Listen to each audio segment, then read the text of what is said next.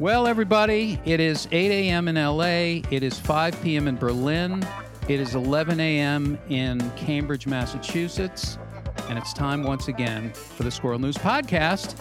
Uh, I'm Ed Crasnick. I'm a Jew in LA.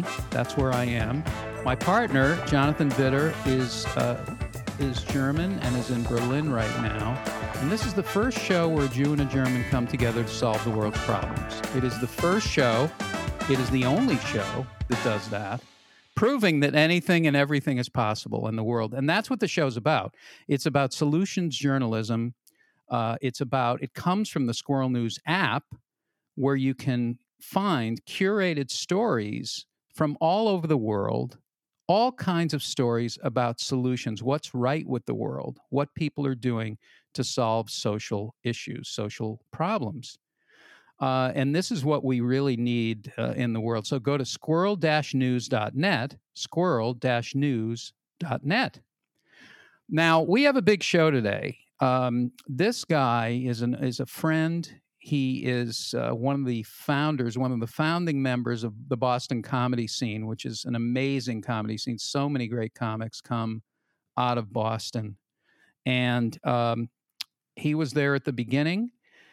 And he is a he's an interesting person because he has done political comedy, political satire for many, many, many years.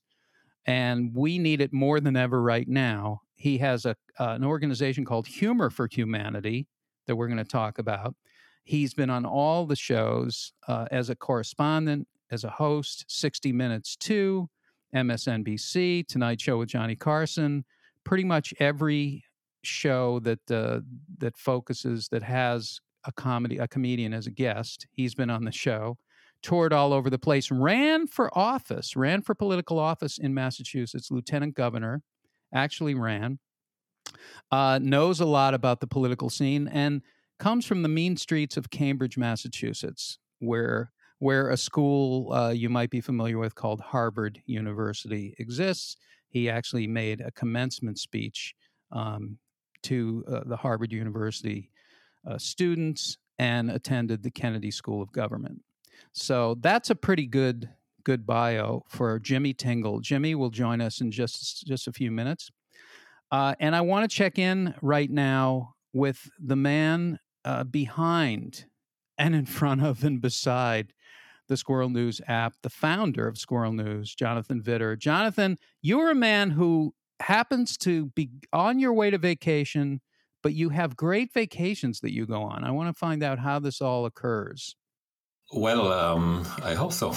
I don't know yet, but uh, I'm actually already back from one, from one vacation. It's on a on a bio farm, like organic farm in the middle of nowhere in Germany. And uh, tomorrow, as a matter of fact, I'm going to interview the founder because he's doing carbon farming and uh, also creating stones made of hemp to build sustainable houses. So yeah, that's. Uh, I mean, didn't vacation wasn't so much about that, but that's one one part of of it, and uh, was pretty interesting actually.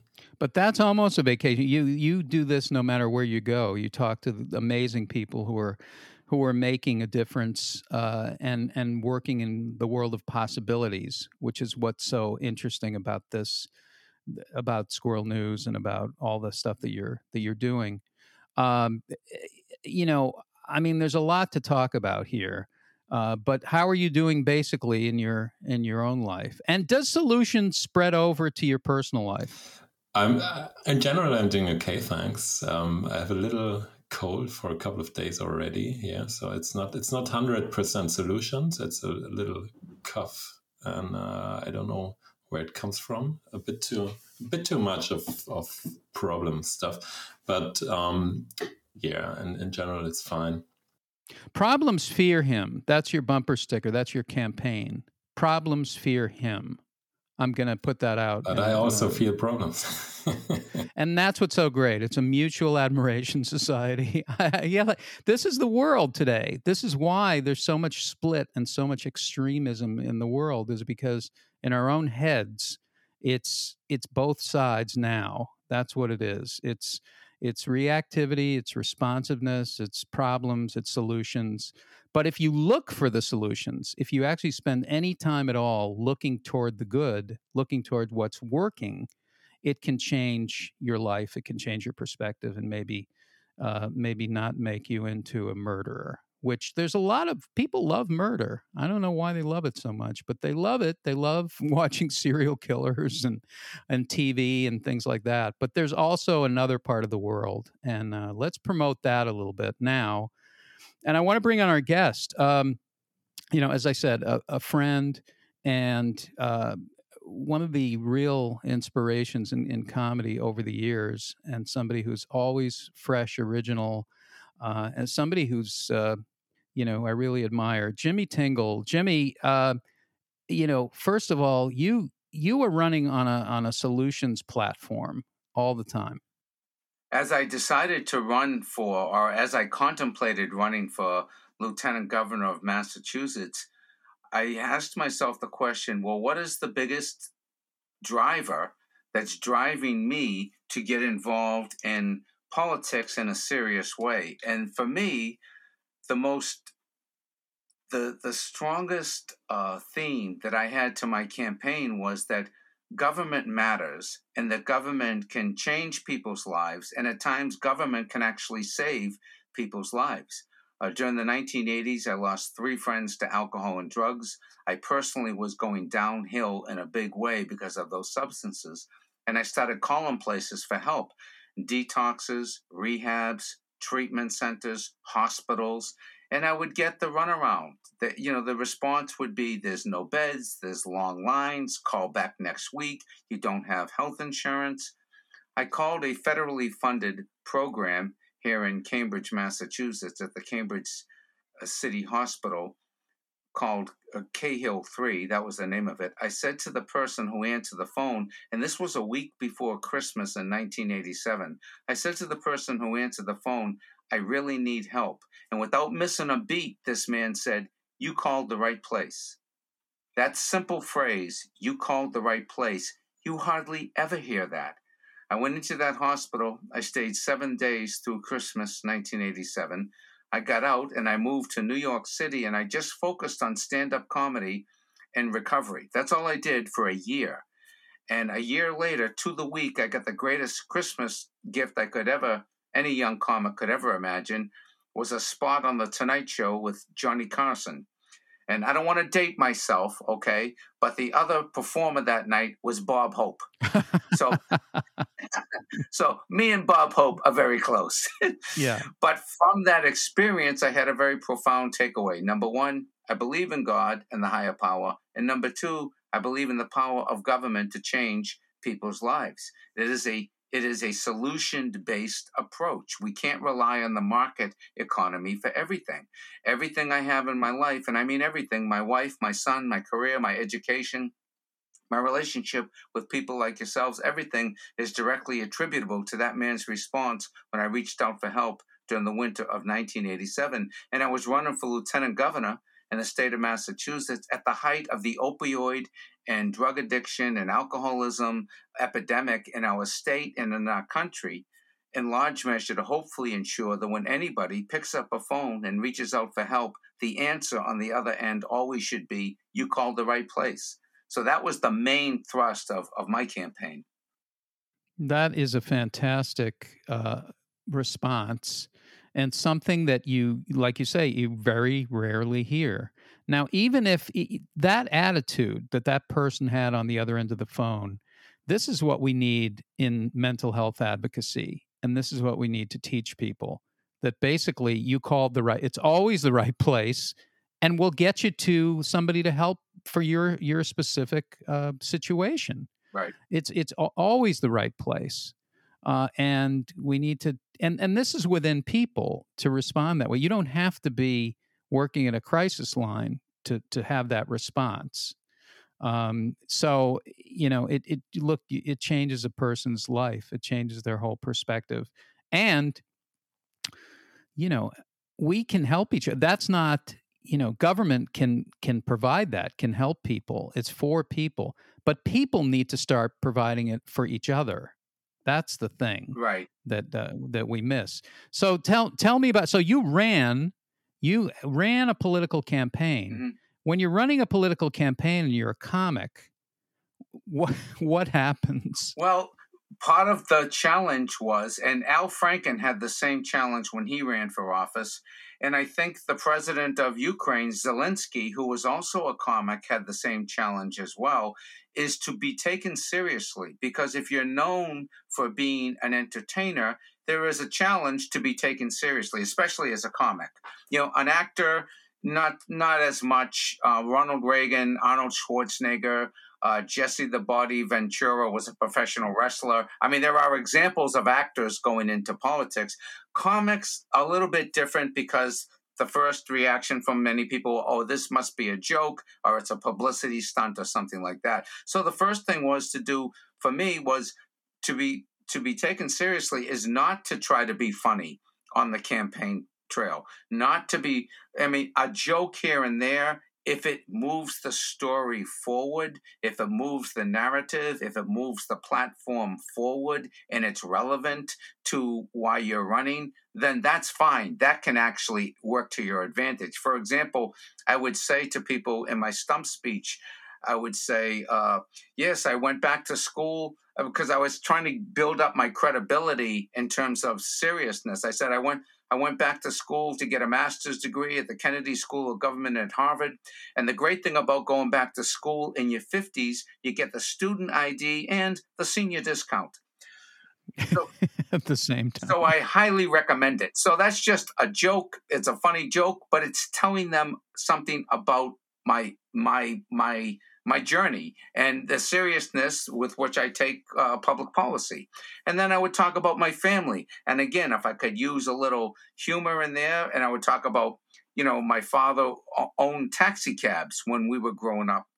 And our family car was a cab, and the whole family went everywhere in a big yellow taxi cab. I mean, everywhere. One time, my father he took us hunting in the cab and, and to people, that's a pretty funny scene of uh, uh, image of a family in a taxi cab pulling up to the forest in a big yellow cab, and animals immediately start goofing on us. Bears looking out of the forest. Did somebody call a cab? so it's that type of thing. It wasn't a con- it wasn't a show when I was running, but if you put in a few things that are funny, in there. It helps it helps humanize you. It helps the audience connection and it helps get your message across as well. Well the and you've performed in front of all kinds of people. You mentioned the tonight show with johnny carson but sometimes you find yourself performing in front of a world leader. Yeah i mean we did a we did an event once. I did an event with archbishop desmond tutu uh, the nobel peace prize winner and it was an AIDS benefit here in Massachusetts, and I had to figure out what kind of material that uh, Archbishop Desmond Tutu would find funny, and I just have to say, and this is uh, pertinent to the solutions-based journalism or solution-based approach to life. All of the challenges that that man went through, arrests, death threats, you know, in, in, incarceration, phone tapping, the violence of the anti-apartheid movement, the violence that was, you know, uh, that was suffered by the anti-apartheid movement, the disappearances, all of that for many, many years while Mandela was in prison, all of that did not embitter this man. Archbishop Desmond Tutu. He had a great sense of humor. He was funny. He was down to earth. I got to sit with him and ask him questions before the event, and I was the MC and the comedian at that event. And after, but I had to figure out what kind of material would he like, and I did some. I said, I know airport security. He travels all over the world. I'm sure he's familiar with American airport security following 9 11. Now, the reality is, I always answer the questions seriously at the airport when they ask me questions. But I think all of us ask ourselves internally are these questions doing any good? They would ask us questions like, uh, Did anybody give you anything to bring onto the plane? Huh? Don't look away. Look at me. Okay, don't go anywhere. I have another question. Did you pack your bags yourself? Huh? Don't look away. Look at me. Did you? Did you pack your your bags yourself? And and on the surface I'm saying yes I did, but internally I'm saying to myself, what kind of a question is this? Did anybody ever say, "Oh, oh, oh, you know, now that you mentioned it, last night about 11, 11:15, I was getting ready to turn in. All of a sudden the doorbell rings, and there stood a man I never met before. And he says to me, "I heard you're flying out in the morning." Why, why, yes I am. Will you carry this on the plane for me? Carry this on the plane for you? I don't even know you. What are you going to do for me? Oh, I can pack your bags. So Archbishop Desmond Tutu is in the audience and he's laughing. Really, he's laughing up a storm. He's really having a great time. And he has such a great laugh. He has a very high voice and he talks like this. And he has a very happy cackle when he talks. And he's got that beautiful South African British accent, you know, and he's just a delightful man. And after the show, it was so funny. We got on the elevator to go back up to the rooms. And I got on and Archbishop Desmond Tutu got on with his bags, and my wife and I got on with our bags. And he looks at me and looks at my bags and looks at me and looks at my bags and says, Hey, hey, did you pack your bag yourself? Archbishop Desmond Tutu, ladies and gentlemen. and everybody on the elevator cracked up laughing. And we had such a fun time. And it's just an example of if you're living in the solution, and you're taking action and you're trying to improve, if you're dedicating yourself to trying to make things better, there is a, a, a, a grace, a feeling of grace that comes with that, a feeling of inner peace that maybe you're not changing the world that day. Maybe you're not even successful that day, but you are trying. And it, the important thing here is the effort that we're making. The effort that we're making to create solutions. And Archbishop Desmond Tutu dedicated his entire adult life to the solution of ending apartheid in South Africa. And it was a very long journey.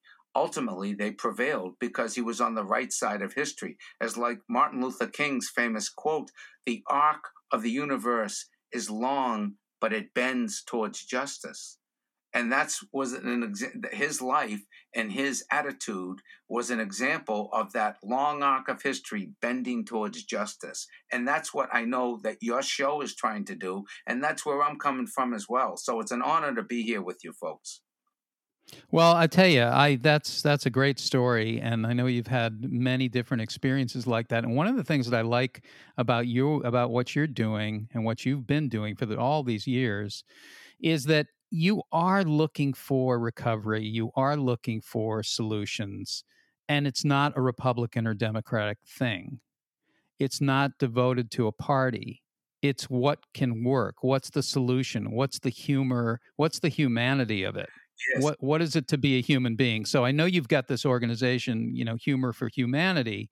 How uh, tell what do you do? How did it how did all that start? And you know, What's your energy plan? That's the third question. Sure. Well, Humor for Humanity, when I was at the Kennedy School of Government, I, I realized I was surrounded by people who were trying to improve the societies in which they lived. And half of the class, it was a class of about 210 people, half were from overseas. Half were from, some were from Germany, some were from uh, China, uh, Vietnam, uh, Israel, Palestine, uh, Africa, uh, all over the world. And then the other half of the folks were from the US, and they all worked either in military or municipal government or state government or nonprofits or NGOs or, you know, or they were just a very diverse uh, student body. And I, I felt like I've been in entertainment. I've been on national television. I've been on 60 Minutes, uh, one of the premier television shows of of television history, really. And I had this platform, and all these people are doing really, really, really important work all over the world, trying to, but they're never on television. I mean, not they're rarely on television. They're rarely in the media. So and I wanted to help them. I just wanted to help organizations that you using my skills as a as a comedian and a performer to help organizations that were already in that space that are already trying and not to create a new human rights organization just to help the people who are already doing the work. And so i came up with the idea of humor for humanity more than entertainment raising spirits funds and awareness for nonprofits charities and social causes. Our mission is your mission humor for humanity. Humor in helping humor in healing humor and hope. Ha ha ha that's great. So that's the mission statement. And I just want to give you an example of somebody at the Kennedy School. My classmate, his name, her name was Maia Sandu. She was a very quiet person. She was an economist. She left the school and went to work for the World Bank. Her, she was born and raised in Moldova as a, once she was at the World Bank, she worked there a couple of years and decided to go back to the country of Moldova, which borders Ukraine, which was once part of the former Soviet Union. And she ran for Secretary of Education in Moldova.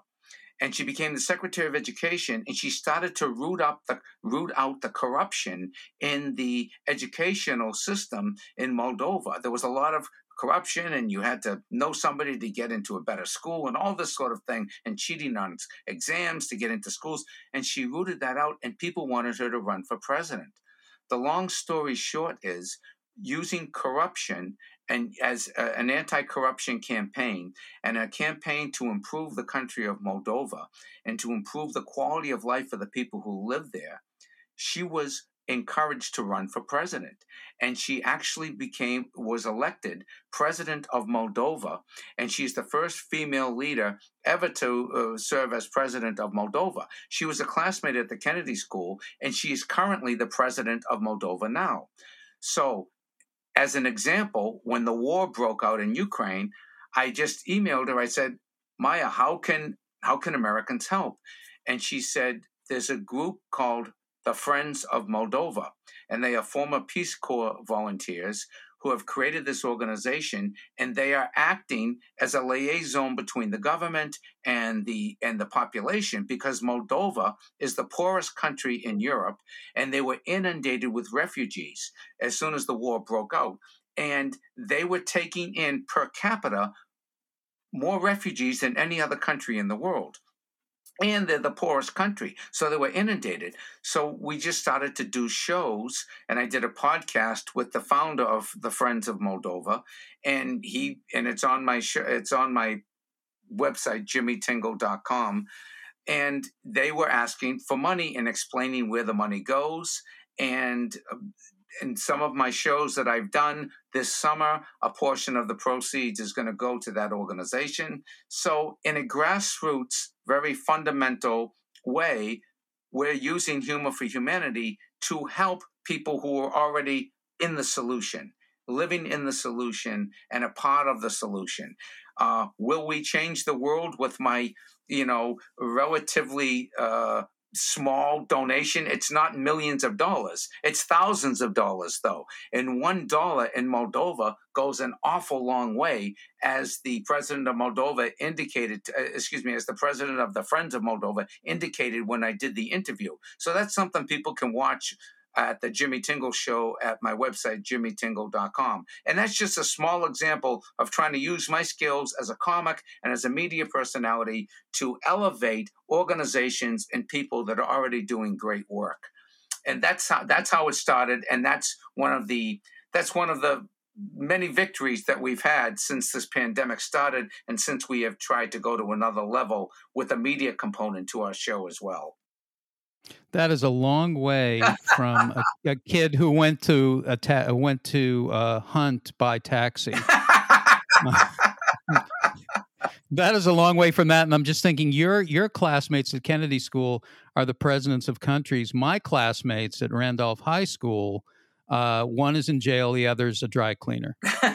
but but but, but okay. everybody contributes, right? Everybody contributes in their own way. Everybody I, I think, yes. Yeah, I think that's fantastic. Um, what a story! That that's really something. Now, uh, you know, I know that, you know, what, there's so humor has sort of taken a back seat during these days. There's so much there's so many issues and there's so much extremism in the world. Mm-hmm.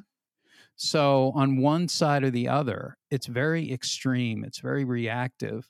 And there's subjects that you can't talk about as a comic, or you have to figure out how you can talk about them. How, how do you do that in a world of cancel culture? Um, where is humor? Where, where do you, is, is the, are there things that you can't talk about and how do you approach it? Yeah. Well, that's a great question, Ed. What I do is I just try to be fair. I try not to demonize the other side. If I'll come out, I'll come out with a, a for example, about oh, I don't know, uh, you know, guns. The gun debate in America is a very controversial debate, right? And I don't want to really demonize the the pro gun people or the NRA. Um, but I just want to talk common sense to them and, and talk common sense to the audience. So it's tricky to not to just say what you have to say or say what you feel, to be funny about it, and to uh, and to just be respectful and try to land on the on the home base of wow, this makes sense. For example, there are uh, there are a hundred shootings a day. There are a hundred gun violent deaths a day in America. A hundred. There are three thousand a month. Okay. Now we have. I live on the east coast of Massachusetts. There are also shark attacks. Okay. Now the shark attacks are much smaller than, than infant infinitesimal compared to the gun deaths. But there was a shark fatality on the East Coast on Cape Cod about three or four years ago uh, by a great white shark. So the cities and the towns along Cape Cod on the on the shores have created big billboards warning us with pictures of great white sharks warning us about great white sharks warning great white sharks live in these waters. Enjoy yourself. And i'm thinking enjoy myself how am I going to enjoy myself worrying about a great white shark biting off my short white leg? And then it says, Sharks feed on seals. Avoid seals in the water. If you resemble a seal, avoid the water. And I support the billboards, okay? I support the billboards. But my point is, there's been one shark attack, one shark fatality in 86 years on Cape Cod. We're losing 3,000 people a month to gun violence in the United States. We should have billboards at the airport as people from other countries are coming through customs warning them about us. Welcome to the United States of America. We are a great country. There are 333 million people in America. There are 395 million guns. Enjoy yourself. yeah, that's just a fact. You're just stating a fact. Just state, and and people laugh.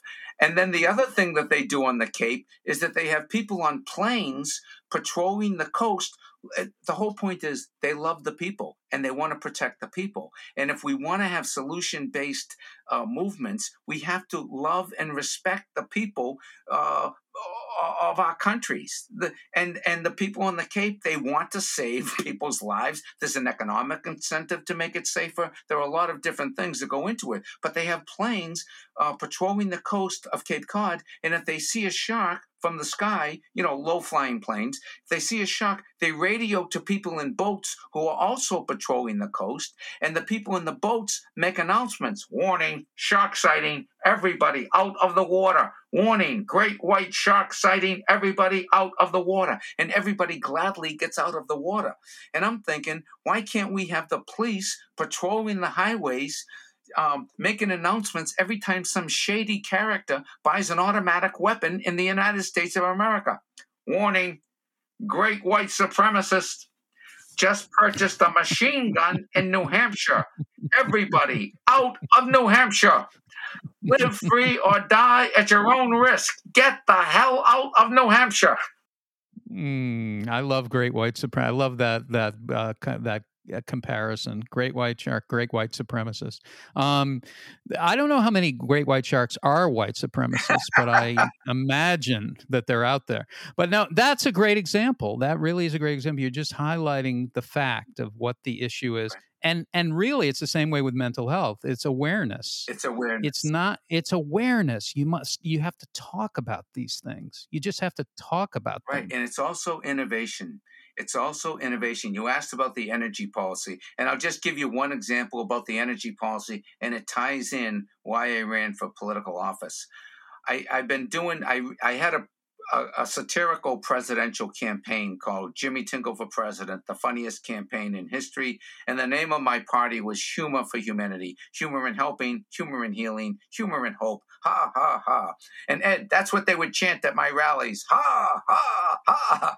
so, so part of this a satirical campaign was a, an idea of having windmills on the highway to generate electricity in the breakdown lane of the highway to generate electricity, little windmills, not big ones, but little windmills to generate using the wind from the cars going past, right? All these cars are boom, boom, boom, all this untapped wind. I was suggesting little windmills in the breakdown lane right? Generated by cars running on oil to turn little windmills to create electricity to reduce our dependency on oil, right? That was like the premise of this uh, you know this innovative solution to help reduce the oil consumption in the united states well it was part of a, a comedy piece however when i was trying to decide whether or not i should run for office i got an email from a woman in india and she wrote to me. She said, Mr. Tingle, I just want to let you know I saw your comedy routine at the Montreal Comedy Festival in Canada a few years ago. And I just want to let you know that your vision for putting windmills on the highway to generate electricity is now being implemented in India. I was blown away. I said to myself, clearly, I have to run. I'm a visionary and clearly you could could do very well in India. I should run for president of India, Modi. Absolutely. uh, why not? India, Moldova, you are a citizen of the world, and your policies are being adopted in other countries. That's right. So it's a, so it's like let's get on board. Let's let's do this stuff now, Jonathan. I want to turn it over to you because in Germany well, in the eh, all over Europe, uh, 15% reduction in gas, 15% reduction in oil, right? Uh, according to what's been going on in the world lately. So what's what's happening out there in Berlin that uh, that we need to know about? Well, we're working on it. Um, doesn't mean that that it's achieved already, but um, like many years of warnings about climate change didn't have the same effect as a crazy Russian um, emperor invading Ukraine and uh, uh, reduce slowly reducing gas uh, to Germany. So now everyone's afraid that there could be no gas from Russia anymore in the winter. And now, yeah, they're all working very hard on uh, reducing reducing gas consumption here. That's what they should have done a long time before, including uh, coal and, and everything else and oil consumption. But well, now at least they're they're working hard on it and um, achieving also a, few uh, solutions. People in and, and and this might be a vast generalization, but it seems to me that people in Europe and other countries maybe have a little bit more awareness of what's going on in the world at large than we do in the in the United States. Do you think that's true? I'm not sure if you can if you can tell if you can say it like that but I, I think this the impression might be related to the fact that uh, there's a lot of free education here, for example. So that also provides a certain degree of, of awareness, right? And if you talk to, to people in the US, like you or, or Jimmy or other people, there are journalists, academics, and so on, there are many people who are quite aware in the United States, right? But there are also people who are quite unaware, and there are those people here too in Germany when I go out of the street, there, there, are plenty of them.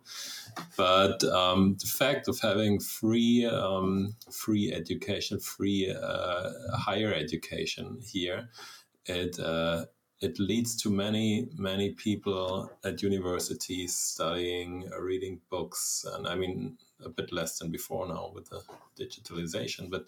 Um, I think that could be a, that could be a reason for what you what you perceive. And we're now talking, and we we haven't touched healthcare yet. We can get into that too, because uh, you know of, uh, that's a whole other subject um, that that we need solutions for. Definitely in in this country, we need a solution for healthcare. We need a solution for education. We need and and and there are a lot of people working on these kind of programs. Um, but the government, it doesn't seem, is working on behalf of the people in those uh, in those areas. Uh, healthcare, um, uh, pro-choice, um, gun control. It doesn't seem like the government is working on behalf of the citizens. What do you think, Jimmy? Well, you're right. I mean, they're trying. There's some people are working really hard uh, extraordinarily hard. Uh, because we have a system of checks and balances, unless you can get the majority of the elected officials on the same page th- to pass legislation, then that's it leads to gridlock, and that's just the reality of the situation. I think there needs to be more love and respect for the citizens of the country and to for people to understand we live in a pluralistic society and it's a very diverse society. And so we have to respect the people whose opinions are different, but also I would love to see more universal standards that bring our that bring our society up to a level of equality across the board. For example, just in education, like Jonathan was mentioning, there's free education in, in, in Germany, which is wonderful. In, in America, there's free public education, but large, um, a lot of the money that's allocated for public education in America is based on the property taxes and the property values of that particular city or town or rural area. So if you have high net property, if you live in a high, you know, a state with a lot of high end property taxes, you have, you know, you, I mean, you have better schools, generally speaking. And if you have low property values, uh, you tend, tend to have underfunded schools. And that's just unfair. That's just basically unfair. And it goes, and for example, the state of Mississippi I don't know exactly what they spend on a year of public education, but let's just say, for argument's sake, it's $5,000 per student. In a state like Connecticut or Massachusetts, it might be, again, I'm just estimating $15,000 per student. So, just on the surface, in terms of the money that's allocated for educational advancement, there's a, a, a, huge discrepancy. And it's like that around the country. And it's like that, you mentioned healthcare, Ed. It's like that with healthcare. And it's just, it's part of the challenge that we have as a market based economy that is, uh, you know, we need more, in my opinion, we need more standards that we can all uh, live by so that no matter where you were born, so that the quality of a child's education is not determined by the property values of the parent's home. As simple as that. I have one solution you might like, Ed, and this is a solution around alcoholism. Now, I know in Germany, uh, Jonathan, is there a big alcohol problem in Germany? Well, enough, enough, enough right? I'd say, right. yeah. We well, in, in, in America, there, there is, and they now have warning labels on alcohol products in, in America. And the warning labels on beer, you know, warning, do not use this product if you're going to operate heavy machinery. Well, Jonathan, we all know that, right? I mean, nobody in Germany, Jonathan, is going to have a few beers and take the forklift out for a ride, right? or the crane. Well, they do sometimes. he says they do. You would hope that they wouldn't, right? Mm-hmm. you would hope. Usually they, they don't, right. yeah. But, right. Yeah. But I was thinking we should have really honest warning labels on alcohol products, right? Warning this product can lead to delusions of grandeur. It can make you think you're better looking than you actually are. It can make you think the other person is better looking than they actually are. We actually have it with cigarettes. Do you have that too in the United States? All those photos of lung cancer. Yes, we do. Totally disgusting. And that's yeah, a good okay, idea. Yeah. Having photos of drunk people on the one of car crashes on the one That's perfect. on the warning labels on the on the bottles, right? You know, right on the label. right, right on the label. Warning: Do not use this product if you're gonna right. And then it says, warning: Under the influence of this product, you may start a fight with somebody twice your size. You may have an urge to tell the police how you think they should do their job. You may say things you don't really mean and then repeat them over and over and over again. Warning this product can be harmful if taken during pregnancy, and this product can lead to pregnancy. This product can lead to a hastily planned marriage and a long drawn out divorce, child support, a broken home. This product can destroy families and ruin careers, wreck cars and poison your liver, put you in jail, and even end your life. Warning this beer's for you. it's a it's a hard campaign for the company, but it it really uh, is very entertaining to see uh, how much you can get away with. Yeah. Uh, and it could be uh, really a company that uh, that would be interesting. A company that that does that. You know, they'll change it from this buds for you to this. You know, to this uh, this warnings for you. Um, obviously, because I think that's interesting. I think we, we've covered a, a lot of things to think about, but awareness and universality, uh, universal standards. I, I think I'm gonna I'm gonna take that. I'm gonna think a lot about that. Universal standards, and if there are universal standards, what are they about? Maybe if you're listening to the podcast, maybe you can write us at squirrel-news.net. Connect with us, connect with Jonathan Widder, and let us know uh, what is the uni- what are the universal standards that we should have in every country not just America, not just Germany, every country, every place. Are there universal standards and what are they? What are the five? The, let's pick five, um, the top five.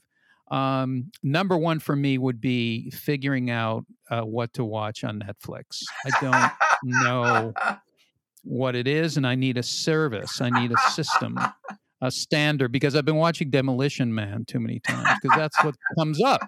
Um, well, okay. Well, Jimmy, we can't thank you enough. Uh, I want to encourage everybody to go to jimmytingle.com. Jimmy uh, Tingle, T I N G L E dot com for Jimmy's podcast, which is amazing, has great guests, video podcasts, Paula Poundstone, Al Franken, all kinds of interesting people from all walks of life. And now, political candidates uh, running for election. There's a, there's a series on that. So go to Jimmy tingle.com for that. Um, and go to squirrel news.net for solutions, stories of solutions all over the world that will inspire you immediately. Headlines that you will see, and it'll change your mental health. It'll change the way you look at the world because it'll show you what's possible and what's already happening as opposed to what's not working, what is working. Uh, Jonathan, anything from you before we wrap up? No, I just want to say thank you, Jimmy. It was an honor to have you here. Well, thank you so much. I that's such a great um, uh, suggestion, Ed. It was an honor to be with both of you today. But when you were talking about universal uh, freedoms uh, or universal uh, standards, uh, Franklin Delano Roosevelt had a speech in the 30s, and it was the four freedoms. And uh, and the freedoms were i just want to pull them up here the famous four freedoms. And it was freedoms from uh, let me just see if i can find it. Oh my goodness.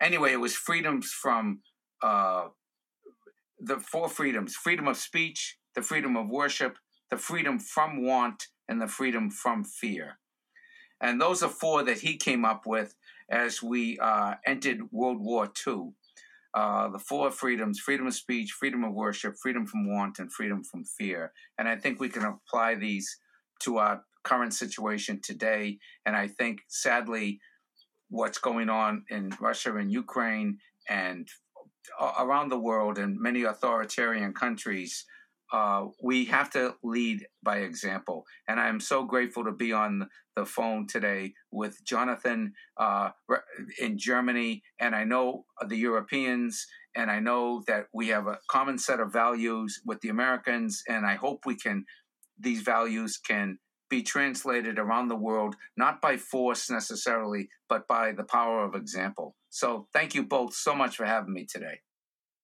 Oh, it's a pleasure, Jimmy. It's a pleasure. We will be talking. We'll be in touch. That's it for the show. Um, this is a Squirrel News podcast, and you can go to squirrel-news.net to get the episodes there and also wherever you get your podcasts. Leave a review, uh, connect with us, and look for the good.